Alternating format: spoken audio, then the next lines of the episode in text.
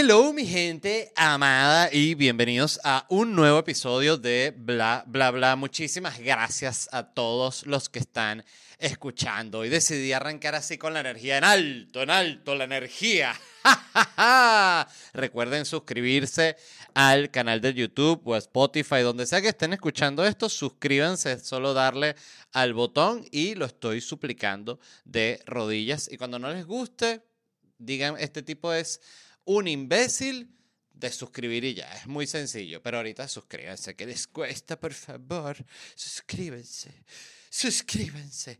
Miren, eh, bueno, nada, estoy llegando de una mini gira que hice. Tuve dos funciones en New York y una función en New Jersey, que es la primera vez que me presentaba ahí. New Jersey, para el que no lo sepa, es una ciudad que está enfrente de Nueva York y que es gigante. De hecho, creo que es más grande que New York en, en extensión, ¿no? Pero, y cantidad de gente que trabaja en Nueva York vive en New Jersey, y, bueno, en sí, es toda una vibra en sí misma. Me presenté allá en un comedy club que se llama el Bananas Comedy Club, que es un espacio bien interesante que nunca me había presentado en un lugar así, porque quedaba en un hotel.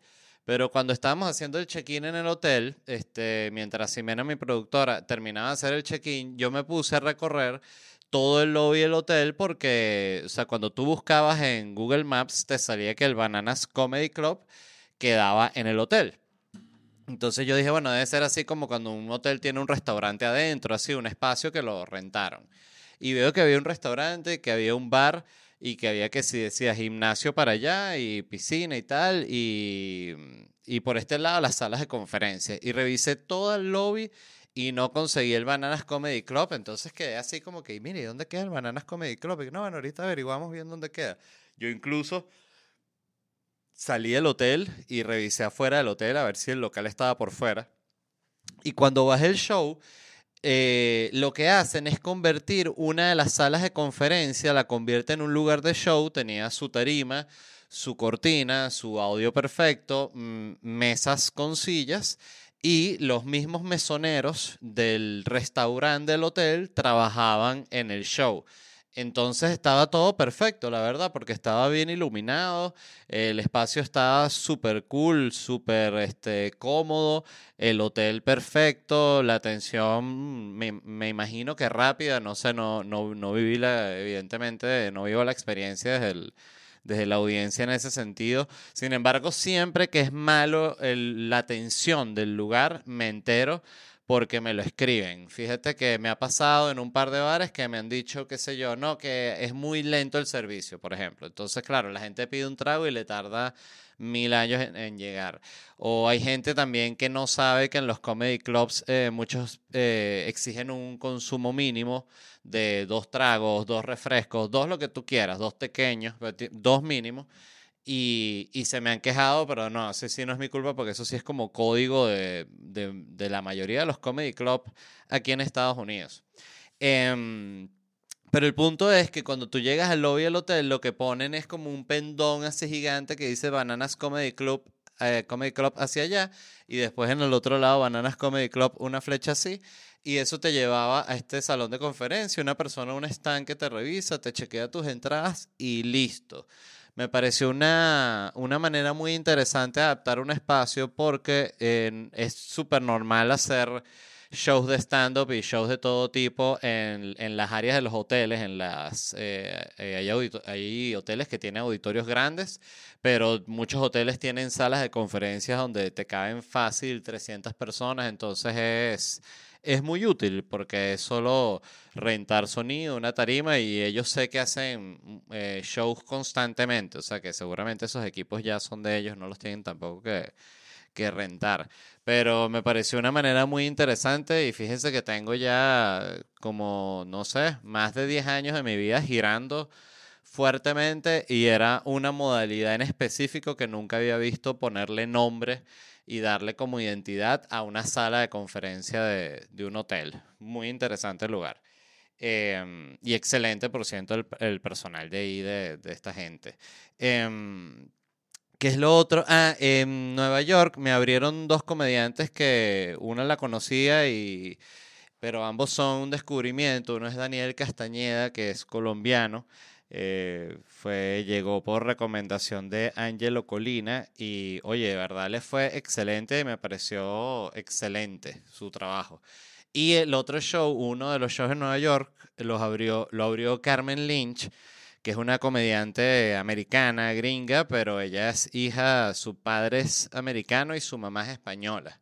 Entonces es un personaje bien interesante porque ella hace comedia en inglés y es una comediante eh, profesional top del circuito neoyorquino, muy buena, pero habla español también y hace stand-up en español y es muy buena. Y ahorita justamente quería aprovechar eh, la, plataforma que es el, el, podcast, sobre todo para gente que es fanática de comedia.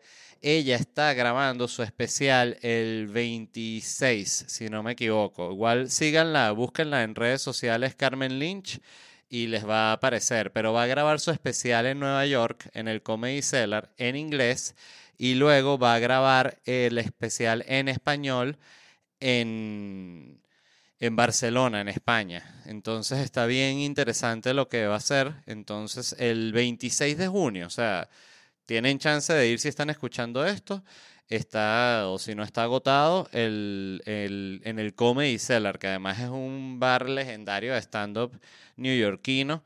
Y en Barcelona, en la sala Jamboree, Jamboree 3, en Plaza Real, el 15 de julio. Entonces, entonces si están en, en Nueva York o en Barcelona, eh, chequen el trabajo de Carmen Comedian, la encuentran en Instagram, Carmen Lynch. Este, y agradecido por abrir el show, de verdad.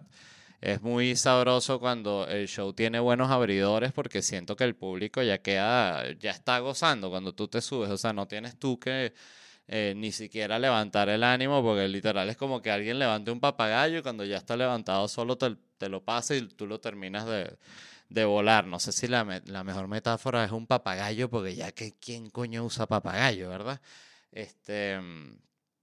Sea, hoy está esa gente, siempre hay gente en el parque que está jugando esas vainas que nadie juega, los que están siempre con un frisbee raro, que inventan un frisbee nuevo cada como 10 años, que creo que además frisbee solo es el frisbee, el, el redondo, tengo entendido, este, que eso es como una marca registrada.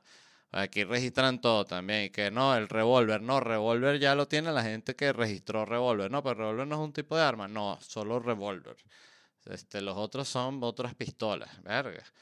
Entonces, em, pero ¿a qué iba? ¿A qué iba? A que bueno, que es excelente tener buenos abridores. Este, y, em, y nada, y quería yo mencionar rápidamente dónde me voy a estar presentando. Voy a estar en Miami este viernes 16 de junio y el viernes 30 de junio y abrimos ya las dos funciones de julio que son el 14 de julio y el 28 de julio, noches en Miami, un show distinto cada noche y en Orlando voy a estar hoy que está saliendo este episodio y mm, ya esa función está agotada, muchísimas gracias, pero me presento también el 17 de agosto de nuevo en Orlando.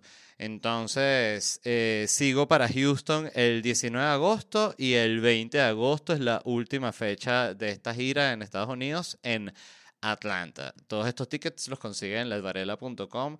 Ha sido una gira fantástica por Estados Unidos. Eh, yo estoy actualmente en tema de papeles de cambio de estatus aquí en Estados Unidos, entonces estoy justamente mientras tú esperas eso, tú no puedes eh, salir del país. O sea, es, como que lo puedes esperar afuera si quieres, pero si estás aquí ya te tienes que quedar aquí para, para esperar la respuesta, que te salga, no te salga.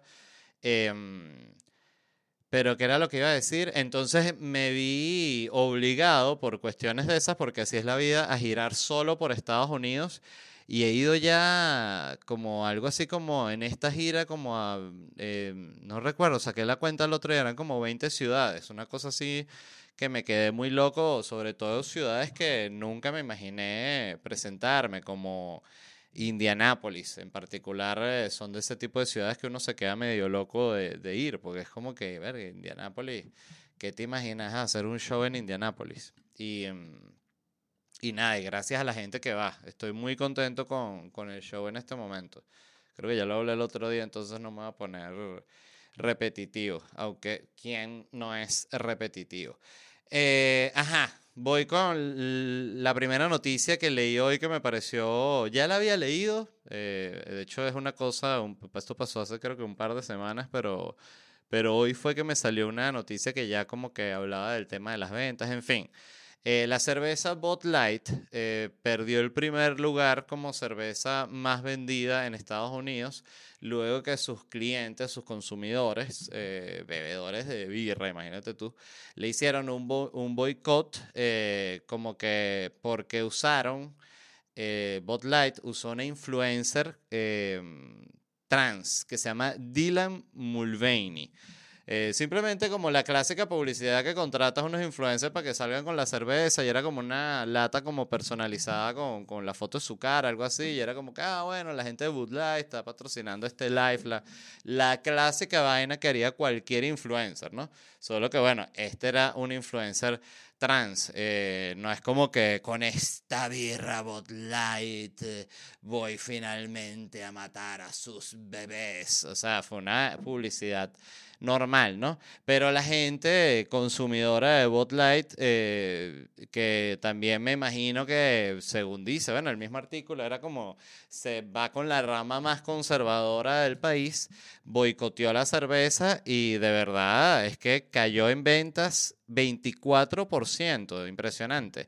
Entonces pasó a primer lugar la modelo, que es la cerveza mexicana. Este, yo me imagino que ellos saben que es que es mexicana, eh, me pareció interesante ahí, ¿no? Eh, en ese sentido, ¿no? Porque ellos, o sea, fíjate que la, la gente conservadora no es la más promigrante nunca. Eso siempre, la gente conservadora no quiere saber de migrantes. Esta gente vienen aquí, se cogen a las mujeres, ¿ah?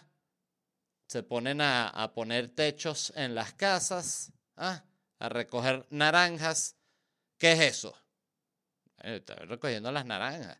Y no, y también hacen muchas cosas. Fíjense que a mí me, me, me pasa mucho en los shows cuando hablo con la gente, que les digo a qué te dedicas y muchas veces pasa que hacen, em, entonces dicen, trabajo de delivery o em, soy Uber o em, trabajo en una fábrica de cajas. Entonces, cuando tú les dices, ¿y, y qué hacías? O, e- o ellos después en la conversación te aclaran, pero yo soy médico, me ha pasado, pero yo soy este, odontólogo, pero yo soy abogado, lo que sea, gente que hizo su universidad y bueno, y aquí no lo ejerce, entonces tiene como, le genera ese cortocircuito al migrante de, mierda, yo era médico y estoy eh, trabajando de delivery, pero yo quiero ser médico, ¿no? Entonces le, le, le detonan mil problemas más que son, tienes que tener el inglés perfecto, hacer la reválida, la tal, sobre todo es el tema del inglés, según ellos mismos me, me han dicho cuando he tenido conversaciones con gente que está en esa, en esa situación. Pero bueno, el punto es que el sector conservador fanático de Bud Light prefirió la cerveza mexicana a la cerveza trans. Pa- Como ellos ven ahorita a Bud Light, ¿no? Habría que preguntarse, como en un supuesto, qué habría pasado, cuál habría sido la polémica si Bud Light hubiese contratado a una influencer trans mexicana. Habrían subido las ventas, habría explotado el mundo, habría Corona terminado de presidente de, Estados Unidos. O sea, ¿quién, quién, ¿quién puede imaginarlo? Nadie. Entonces, ¿cuál fue la reacción de la compañía? Que también me pareció interesante. Ellos no ni defendieron la publicidad con la influencer trans, ni pidieron disculpas a los conservadores. Fue como que se quedaron callados fue como que, bueno, ya, eso se pagó. Que me parece, eh, siendo totalmente así objetivo y pensando además en lo económico, porque fíjense, las acciones de la compañía cayeron 15%. Entonces, este, ellos se quedaron tranquilos. Me parece que tiene lógica porque, coño, o sea, si bajaron las ventas 24%, las acciones cayeron 15%, es como que vamos a callarnos la boca dos días. Dos días no vamos a hacer nada. No, y la cerveza, dos días no vamos a hacer nada. Entonces, jefe, paramos el, el patrocinio del Mundial de la Homosexualidad. Coño, obvio, vale. Esa fue más o menos la discusión que se dio en, en Bot Light. Hey, it's Kaylee Cuoco for Priceline. Ready to go to your happy place for a happy price? Well, why didn't you say so? Just download the Priceline app right now and save up to 60% on hotels. So, whether it's Cousin Kevin's Kazoo concert in Kansas City, go Kevin, or Becky's Bachelorette Bash in Bermuda, you never have to miss a trip ever again. So, download the Priceline app today. Your savings are waiting. Go to your happy place for a happy price. Go to your happy price, Priceline. Em, ¿Qué pasó? Ajá, miren esto. Estos son. Yo siento que aquí hubo como una especie de cortocircuito, ¿no? Porque, fíjate, cancelaron en este caso a la influencer trans los eh, fanáticos de Bot Light, de la birra, de nuevo. Em, pero ¿qué pasa? Si tú cancelas el alcohol, si tú boicoteas el alcohol, eso dentro de todo es bueno porque estás dejando de tomar una cerveza. Por más que, ajá, tomaste modelo, pero estás, no va a tomar ese alcohol. Bueno, eso está bien, porque el alcohol es algo malo. Es como lo mismo si le hubieses pagado una publicidad de Marlboro a la influencer trans y que yo fumo Marlboro rojo desde la mañanita. Ya no voy a fumar Marlboro rojo, dice el conservador. Ahorita fumo Lucky. Entonces le contratas otra trans en Lucky. Coño, entonces tampoco fumo Lucky. ¿Qué voy a fumar? Este, Indian, Indian. Coño, tampoco me gusta Indian, pero prefiero Indian al Marlboro trans. Esas son todas las discusiones ahorita. Es una vaina muy loca. Entonces mi idea es para, para los trans, es que hagan publicidades de cosas o que busquen ser influencers de cosas que sean innegables e indiscutiblemente buenas, como el cinturón de seguridad. Entonces, si tú contratas a unos influencers trans que dicen, yo soy trans y uso el cinturón de seguridad. Entonces los conservadores, no, entonces ya no voy a usar cinturón. Le dices, bueno, ¿para qué tiene que ver? El cinturón es bueno, ¿sí o no? ¿Ves? Cinturón es bueno para, todo el mundo. O sea, que todo, deja la locura. Me parece una vaina muy loca, de verdad. Este... Pero leí por ahí, no sé dónde, eh, no sé, a veces uno no sabe si lo leí un artículo o un loco en un tweet, literalmente, pero que mm, como que las empresas nunca se deben meter en, en política como por regla, porque siempre que se meten en política, o que no debería ser una política, la verdad, usar una influencer trans, porque además no es solo está, no es que como que solo estás usando una influencer trans, estás usando cantidad de influencers, uno que juega fútbol americano, el otro que es pelotero, el otro que es influencer, que es el que entrevista, eh, epa, y ese Lamborghini, ¿tú qué trabajas? No, yo manejo putas, coño, este, ya no, este video no lo puedo usar, hermano, estoy trabajando, se pone chimbo el que graba el TikTok del carro, no sé si lo han visto. Es muy común ese tipo de TikTok ahorita, el de, el de la gente que te llega, pero es, es medio... Después te das cuenta que todo es falso, o sea, que no es que es falso, sino que está muchas veces como medio, epa, te va a llegar así grabando y te va a preguntar, eh, ¿qué te, ¿a qué te dedicas tú y vaina? Porque de repente también lo vi que ya grababa así, hacía de, bueno, influencer cuando Biden estaba en campaña o cuando Biden Mentira, cuando Biden estaba haciendo una campaña para la vacunación, que usaron a este carajo que se llama como decir Andy Mack, una cosa así, el, que hace el TikTok de los carros y que, ¡epa, presidente, tremendo carro! ¿Y usted qué hace? Yo me voy a vacunar, la clásica, ¿no? Entonces, eh, bueno, nada, eso fue lo que pasó con, con Botlight. No sé qué más comentarles. Me parece a veces que esas dinámicas están que, esas polémicas me parece, no sé, me parece increíble que, que sigan existiendo, ya. ¿Cuál es el peo con que se usa una influencer trans? Que no sea trans, que sea un chino, ¿qué importa? Ya a estas alturas está todo el mundo mezclado, todo el mundo eh, tiene una, una, prima que es lesbiana, este, el, papá que estaba enclosetado, o sea, hay mil historias, mil millones de historias de cómo son mundos que, que que, oye, que tienen que ya convivir de manera muchísimo más abierta, este, sobre todo a nivel de que se sigue viendo para alguna gente como si fuese una, una guerra abierta, una vaina así. Este, siento que no. Entonces, la otra noticia, esta es una noticia este, que es en base a un estudio que hicieron, que dice que la obesidad cambia el cerebro sin ninguna señal de reversibilidad.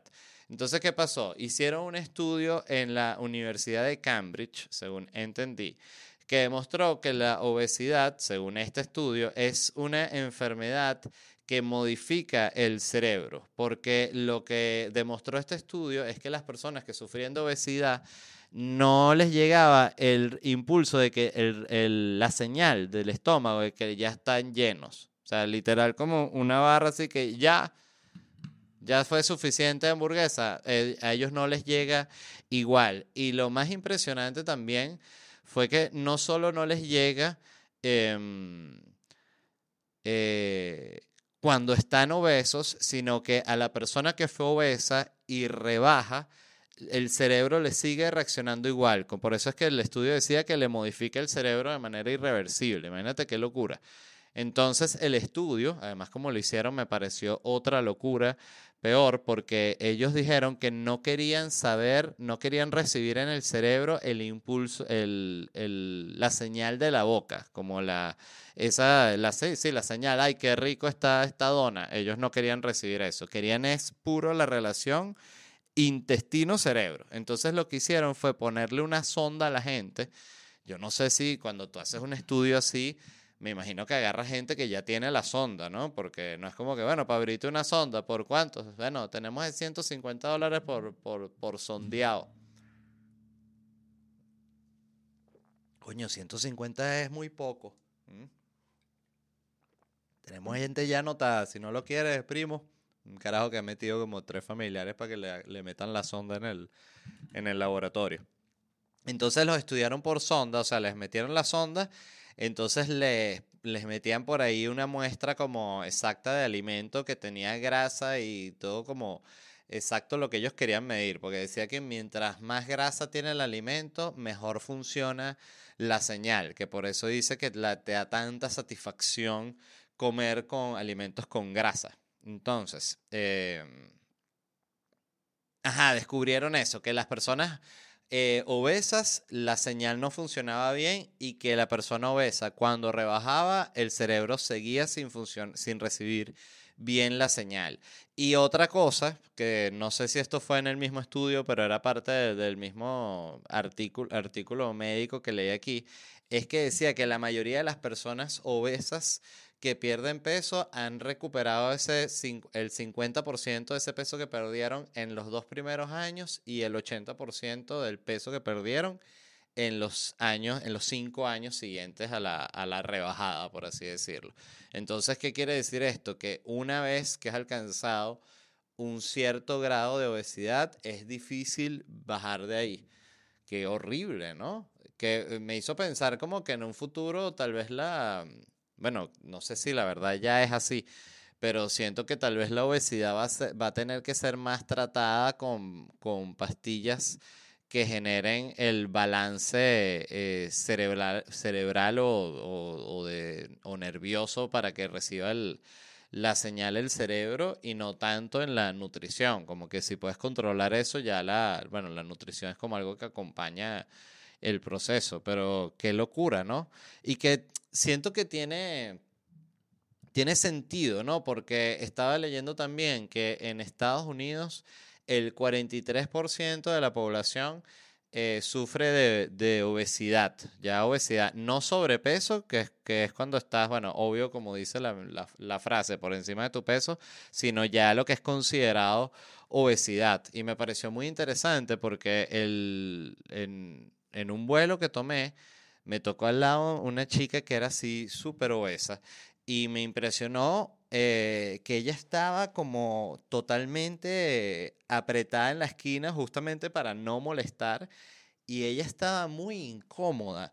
Y dije, ¿cómo es posible que no existan eh, asientos? Porque para, pues yo siempre veo mucha gente, y aquí en Estados Unidos es impresionante, mucha gente obesa. Y y busqué 43% de la, de la población sufre obesidad en Estados Unidos. Entonces, em, coño, es absurdo que en los aviones no hayan asientos para personas obesas. Entonces es como una, una discusión como que realmente la persona lo necesita. Es como que si el 43% de la población andara en silla de ruedas, habrían rampas por todos lados y no verías tantas escaleras. Siento yo, es algo así. Es como que, pero hay como la- a la vez una discusión, primero que las aerolíneas son unas malditas y ellos y que, "Ah, entonces yo voy a perder espacio.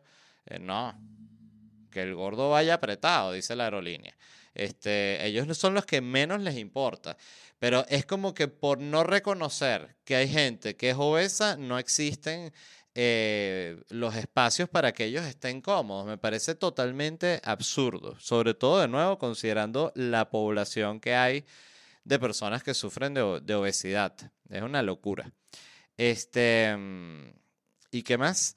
Ah, bueno, la otra que tenía aquí anotada es que, bueno, Netflix va a abrir un restaurante que sirve comida de Chef Table, de Nailed de Iron Chef. Bueno, imagínate tú. Aquí es que voy a lanzar mi pronóstico. Yo digo que esta es una de las peores ideas que yo he escuchado en mi vida. Y como yo soy mufa, eh, o sea que yo la pego al revés, estoy, estoy a la vez eh, pronosticando que esto va a ser un éxito rotundo, el restaurante de Netflix en Los Ángeles.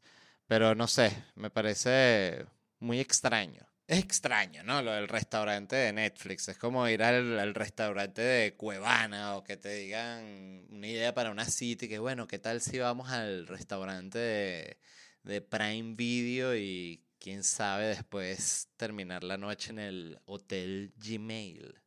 Y lo dije así, Hotel Gmail, como si fuese un matadero, pero el Hotel Gmail, evidentemente, un hotel súper serio y limpio, sobre todo.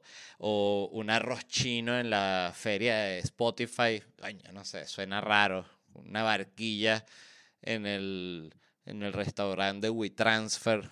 Oye, no sé.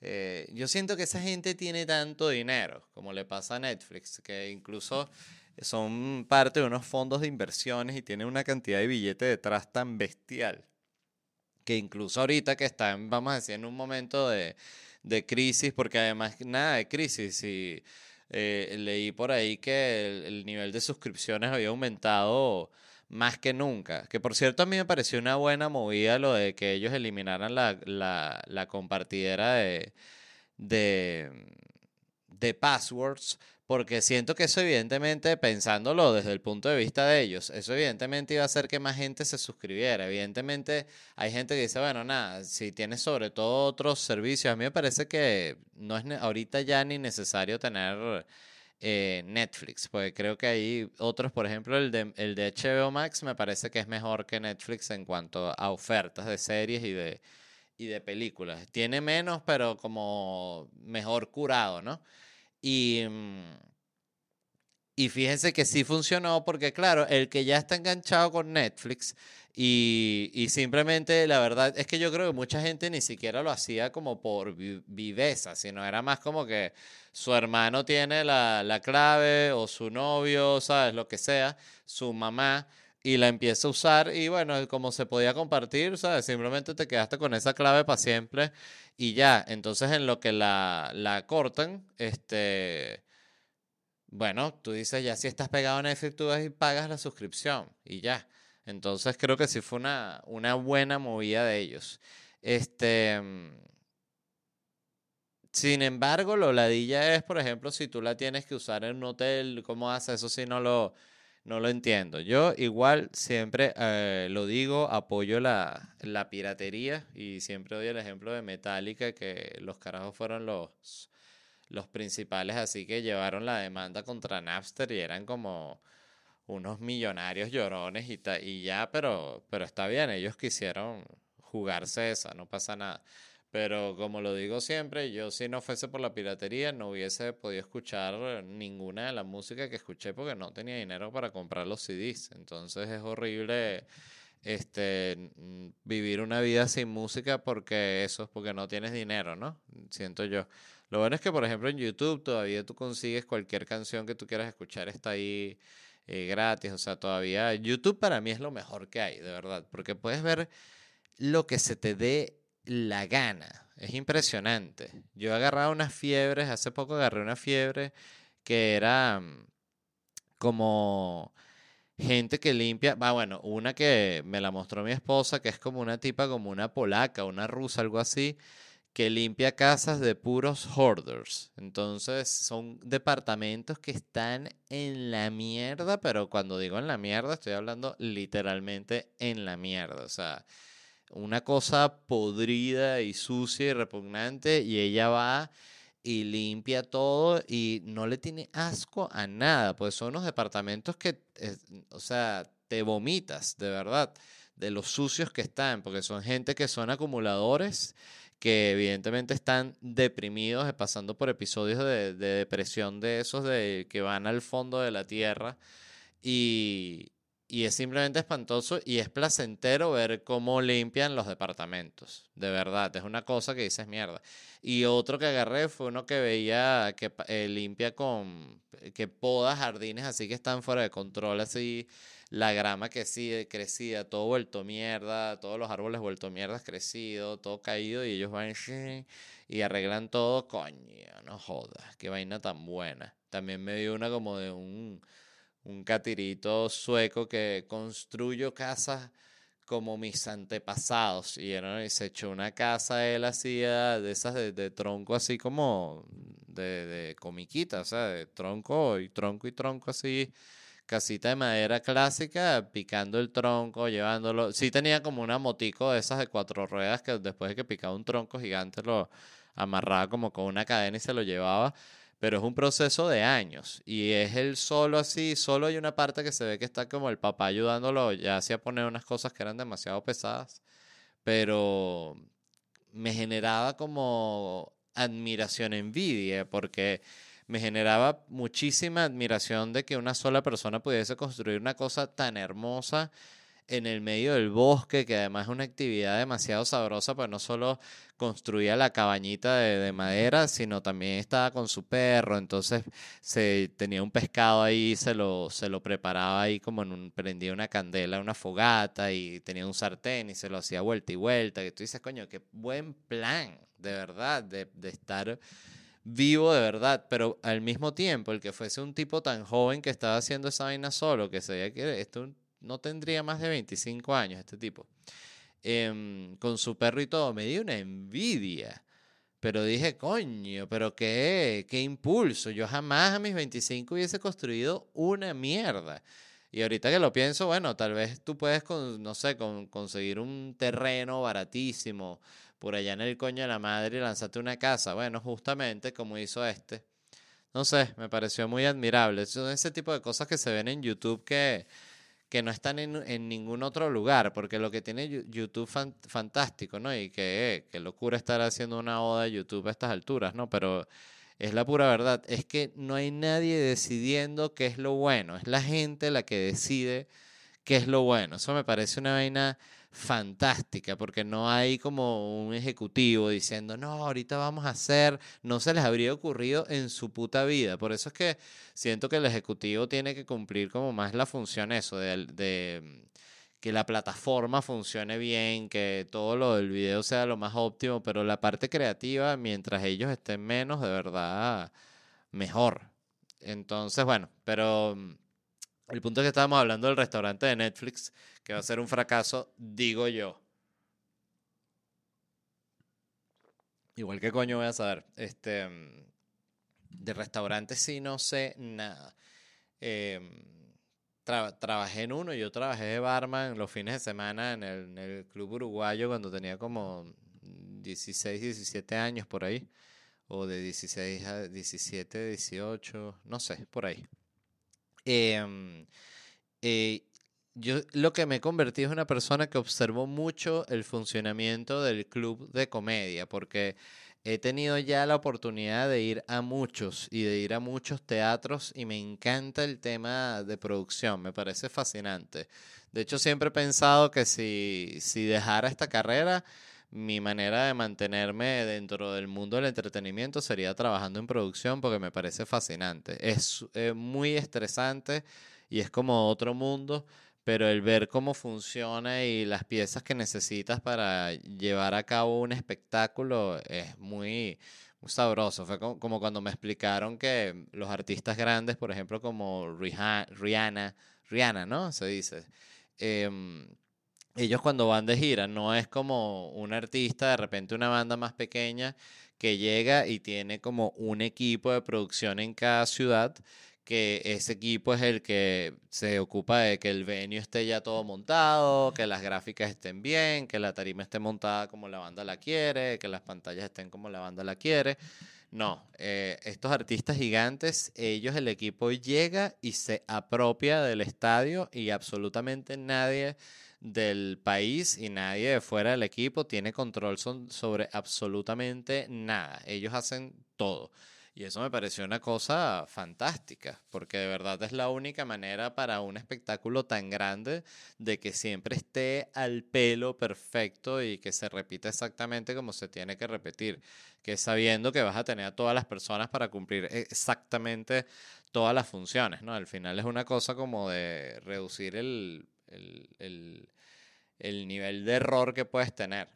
En fin, les quería dar unas recomendaciones unas películas que vi eh, ayer, de hecho, me lancé un maratón que estuvo buenísimo. Eh, no lo suelo hacer, pero me senté con Angélica y vimos una película y quedamos como picados y nos vimos otras seguiditas, pero somos el tipo de pareja que nos quedamos dormidos a la primeros 20 minutos de la película, una cosa así, y la terminamos de ver eh, que si en la mañanita, mientras desayunamos, vemos un pedazo y después otro pedazo y así terminamos de ver las películas muchas veces.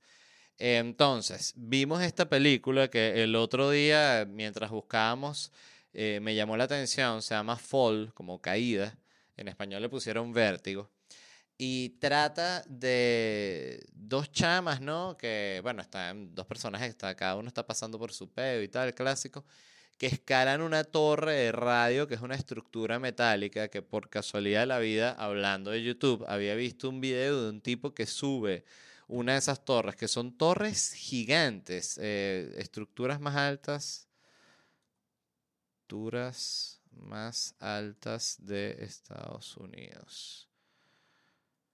Ya les va a salir la torre esta. La Central Park Tower, Torre Willis.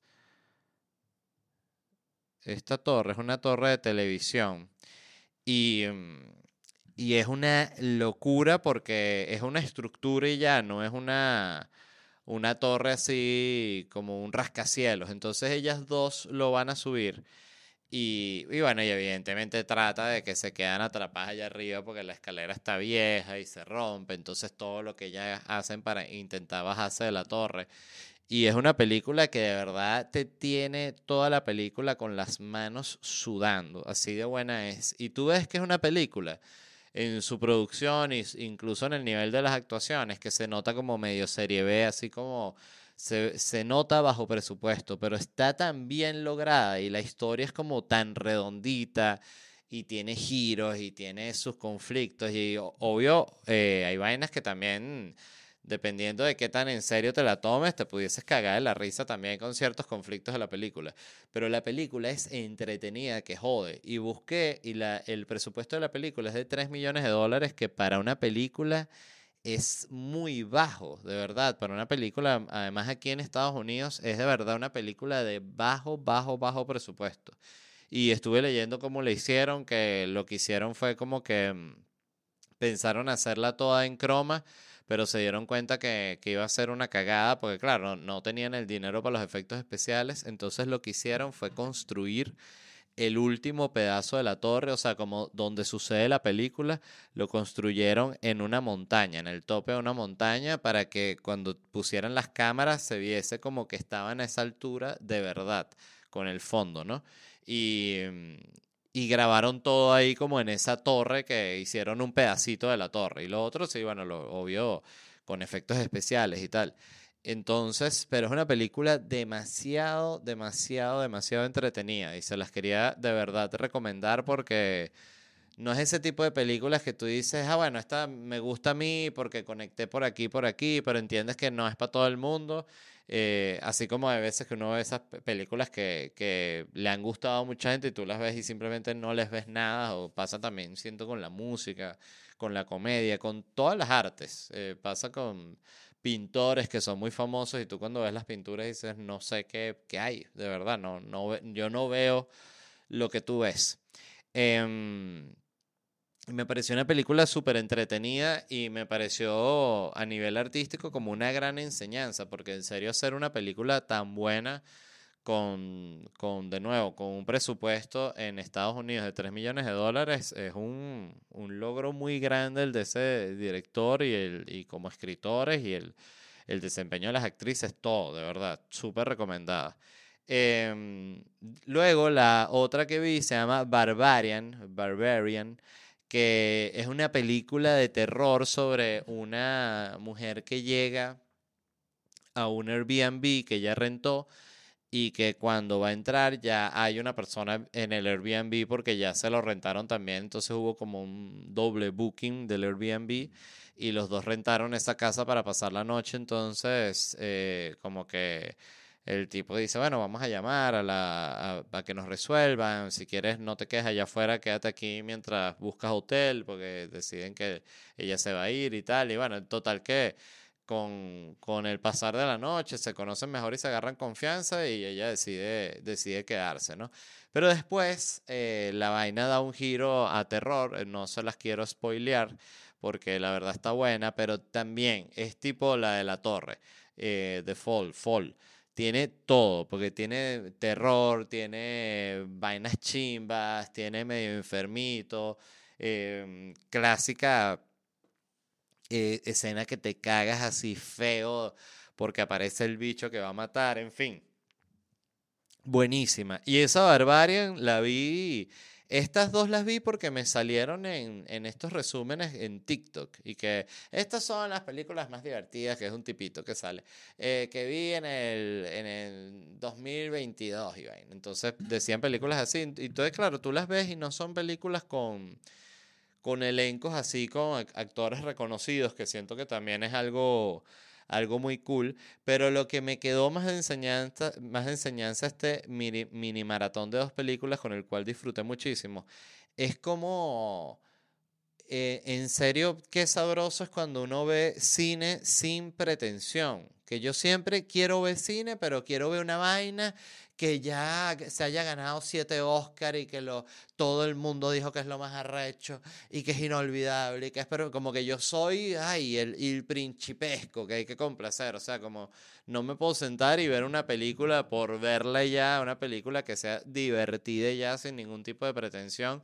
y gocé una bola y me hizo pensar como que a veces realmente qué es más valioso, ¿no? A nivel de lo que es, yo, yo soy de, las personas que piensan que el, el arte tiene como, no la obligación, porque no tiene ningún tipo de obligación, pero que entretener es muy importante, de una u otra forma, y entretener incluso en el sentido de que te haga pensar y te deje, te, en- entretener en el sentido de, de que te saque de tu rutina y de tu ciclo de pensamiento que de repente te tiene atormentado, eso que te de verdad te distrae. Yo siempre digo que a mí los videojuegos me gustan porque requiere tanta concentración el videojuego que es una de las pocas actividades que a mí realmente me hace como desconectarme. Es una vaina muy loca, es un momento en el que genuinamente dejo de pensar en, en, mi trabajo, que es lo que yo más pienso, dejo de pensar en mi familia, en todo. O sea, se quedó simplemente eh, enfocado en el videojuego. Entonces todo lo otro se, se nubla. Y cuando una película logra eso, siento que tiene mucho valor y a veces una película huevona de, de, de dos carajas que se quedaron en la punta de una torre, te genera un efecto mucho más satisfactorio de desconexión eh, y de descanso mental verdadero que una película de, que tiene una pretensión de que so- son la verga de Triana. No sé si me explico, pero sé que sí me explico. Y lo otro que vi interesante es el, lo vi en el, en el viaje a, a Nueva York y de Nueva York a, a, New Jersey y todo eso.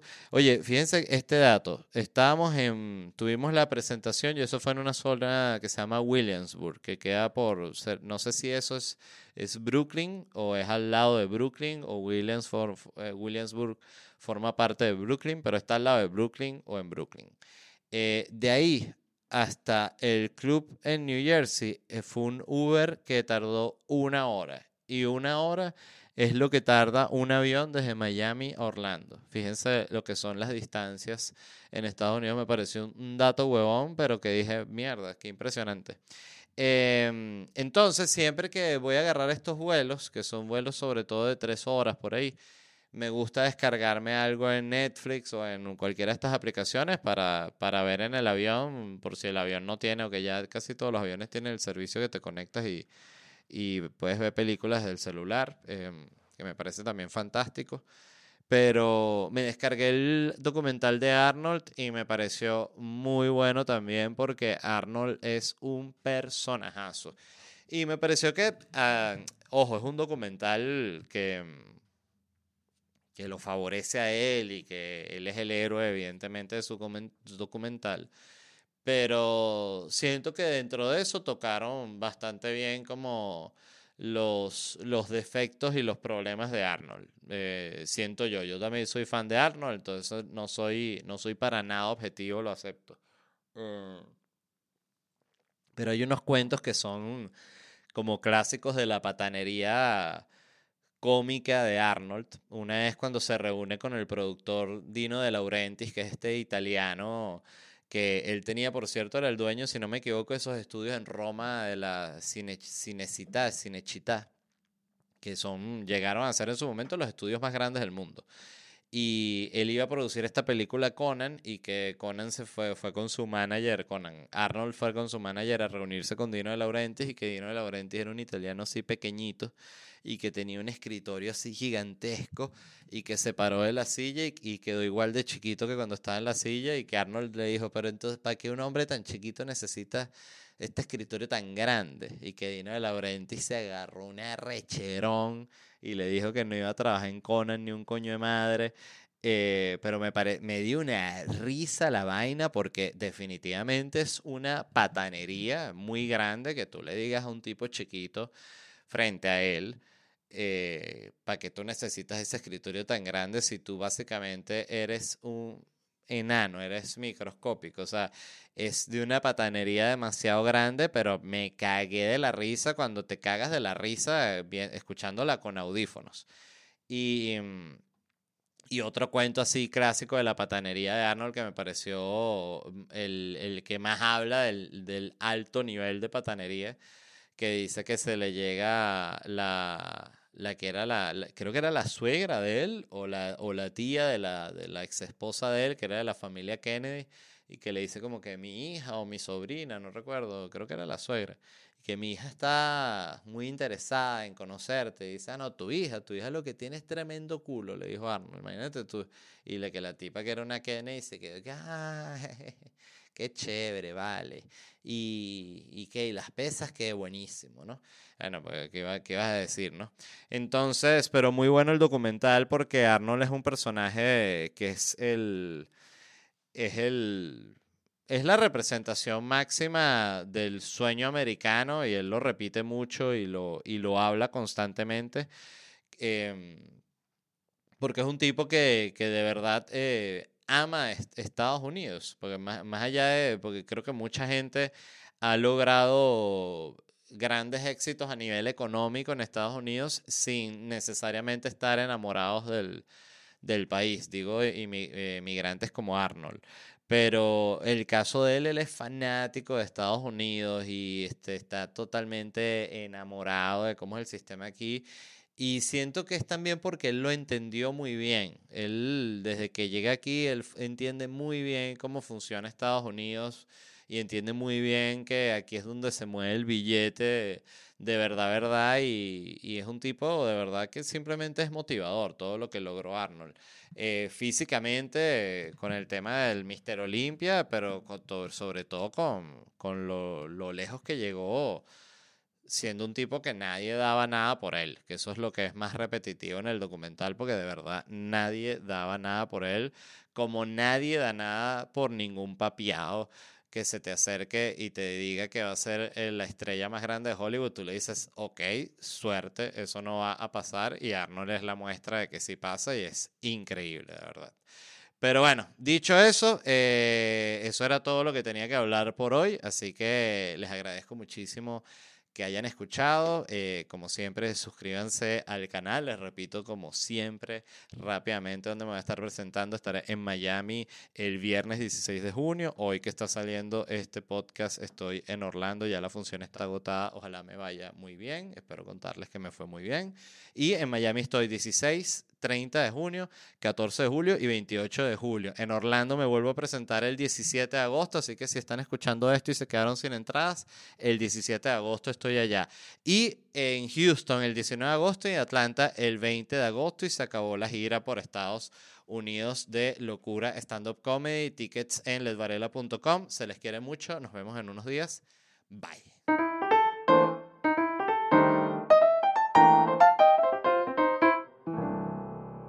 America. We are endowed by our Creator with certain unalienable rights life, liberty, and the pursuit of happiness. At Grand Canyon University, we believe in equal opportunity, and the American dream starts with purpose. To serve others in ways that promote human flourishing and create a ripple effect of transformation for generations to come. Find your purpose at Grand Canyon University. Private, Christian, affordable. Visit gcu.edu. ¿Estás listo para convertir tus mejores ideas en un negocio en línea exitoso? Te presentamos Shopify. Tal vez no lo sabías, pero nuestro podcast More Than Mamis es un negocio y lo empezamos por supuesto para desahogarnos y hablar sobre la maternidad, no para convertirnos en expertas de ventas y del e-commerce. Así que sí, necesitábamos ayuda para vender nuestro merch y poner en marcha nuestra tienda. ¿Y cómo suena con Shopify? Llegó otra venta. Shopify es la plataforma de comercio que está revolucionando millones de negocios en todo el mundo. Ya seas un emprendedor desde tu casa o desde donde sea, Shopify es la única herramienta que necesitas para iniciar, administrar y hacer crecer tu negocio sin dificultades. Con Shopify puedo gestionar pedidos, envíos y pagos desde cualquier lugar, brindándote toda la información y estadísticas de tus ventas al detalle. Regístrate para un periodo de prueba con tan solo un dólar al mes en shopify.com barra sonoro, todo en minúsculas. Ve a shopify.com barra sonoro para llevar tu negocio al siguiente nivel. Shopify.com barra sonoro.